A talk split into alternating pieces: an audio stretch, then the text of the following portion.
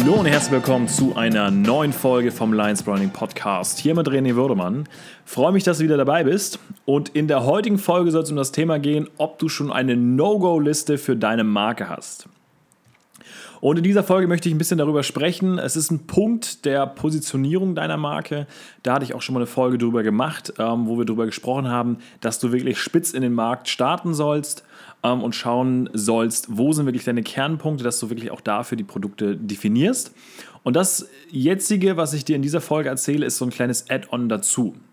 Das heißt, nachdem du die Marke positioniert hast, wie sie sein soll, also ob du das Grafische angesprochen hast, ob du geschaut hast, ähm, wer sind deine Kunden, was sind das für Hobbys, welches Alter haben die, welches Geschlecht haben die, was für Produkte haben die, was für Bedürfnisse haben die. Also all diese ganze Zielgruppendefinierung, was die Kunden brauchen, beziehungsweise um sie zu unterstützen, wo sie hin möchten, ähm, die Weg von und hin zu Motivation hatten wir in der letzten Folge ja genauer besprochen, ähm, ist jetzt in dieser Folge der Punkt der No-Go-Liste. Das heißt, du schaust wirklich, wofür soll deine Marke nicht stehen.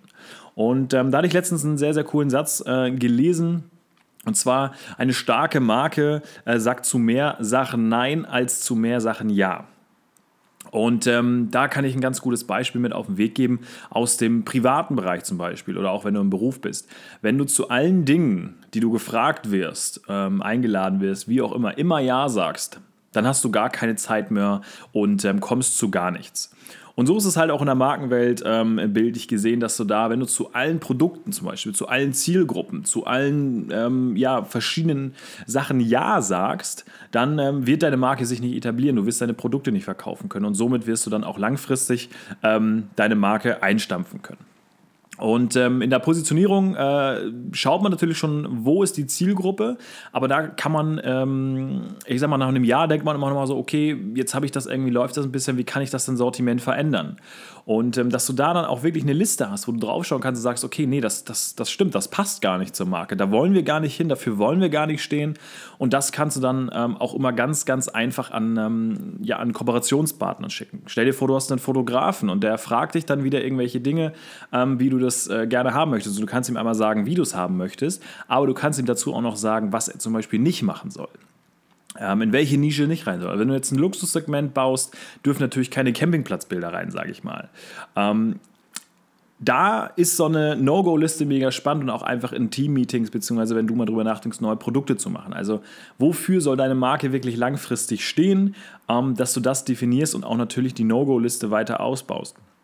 Weil das ist ein mega spannender Punkt, um die Marke einfach langfristig im Markt zu etablieren, weil jede Marke steht auch für etwas nicht. Also, ähm, bei Nike wirst du nie drüber nachdenken, irgendwie, okay, ich, ich äh, setze mich jetzt chillig auf die Couch oder so. Das hat immer irgendwas mit Sport und Gas geben zu tun. Ähm, und das solltest du auch für deine Marke finden. Auch wenn du irgendwie pitcht oder irgendwie mit anderen Leuten sprichst, dann kannst du sagen, dafür stehen wir. Und dann hast du aber auch den exakten Widerspruch dagegen und sagst, das wollen wir zum Beispiel gar nicht unterstützen oder dafür stehen wir zum Beispiel gar nicht. Ähm, nichts Schlimmeres wäre, wenn, wenn ein äh, nachhaltiges äh, Produkt bzw. nachhaltige Marke dann im Endeffekt äh, irgendwo Widersprüche zeigt und dann günstig irgendwo Produkte herstellt, unter anderen Bedingungen, als die Marke eigentlich verspricht, nur um den Umsatz zu steigern. Und da kann man natürlich auch wieder langfristig die Marke einfach standhaft etablieren. Man hat äh, nicht irgendwelche Widersprüche in der Community, wo man denkt, okay, was ist da eigentlich gerade los?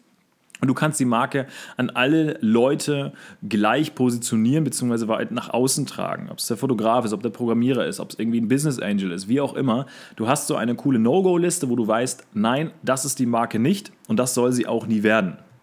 Und ähm, das verschafft neben der Spitzenpositionierung nochmal eine mega Klarheit für deine Marke und ähm, wie wir da mal ganz gerne vorgehen, ist einfach, dass wir da ähm, genau wieder eine Produkt Produktrecherche bzw. eine Markenrecherche einfach hingehen und Dinge aufschreiben, die ähm, in erster Linie natürlich auch den Widerspruch geben, den wir aufschreiben, ähm, wofür die Marke stehen soll und auch einfach weitere Punkte, wo wir sagen, okay, das passt zur Marke gar nicht. Das können auch ganz belanglose Dinge sein, aber dass man da auf jeden Fall weiß, das werden wir nicht machen, weil wir dafür nicht stehen wollen. Und ähm, ja, das ist eigentlich ein, wirklich mega spannender Punkt, den ich dir mit auf den Weg geben möchte. Es ist relativ einfach, äh, das umzusetzen, aber es wird sehr, sehr oft vergessen. Es ist meiner Meinung nach ein sehr, sehr effektiver Weg, um die Klarheit der Marke noch weiter nach außen zu tragen. Ähm, da kann man natürlich auch viel Witz und Spiel mit reinbringen. Ähm, setz dich da mit deinem Team zusammen, wenn du ein Team hast. Ansonsten denk drüber nach. Schau auch irgendwie, wie andere Leute deine Marke denken, äh, sehen. Und dann denk drüber nach, okay, der eine hat irgendwie gesagt, wir, wir, wir sind irgendwie eine Sportmarke.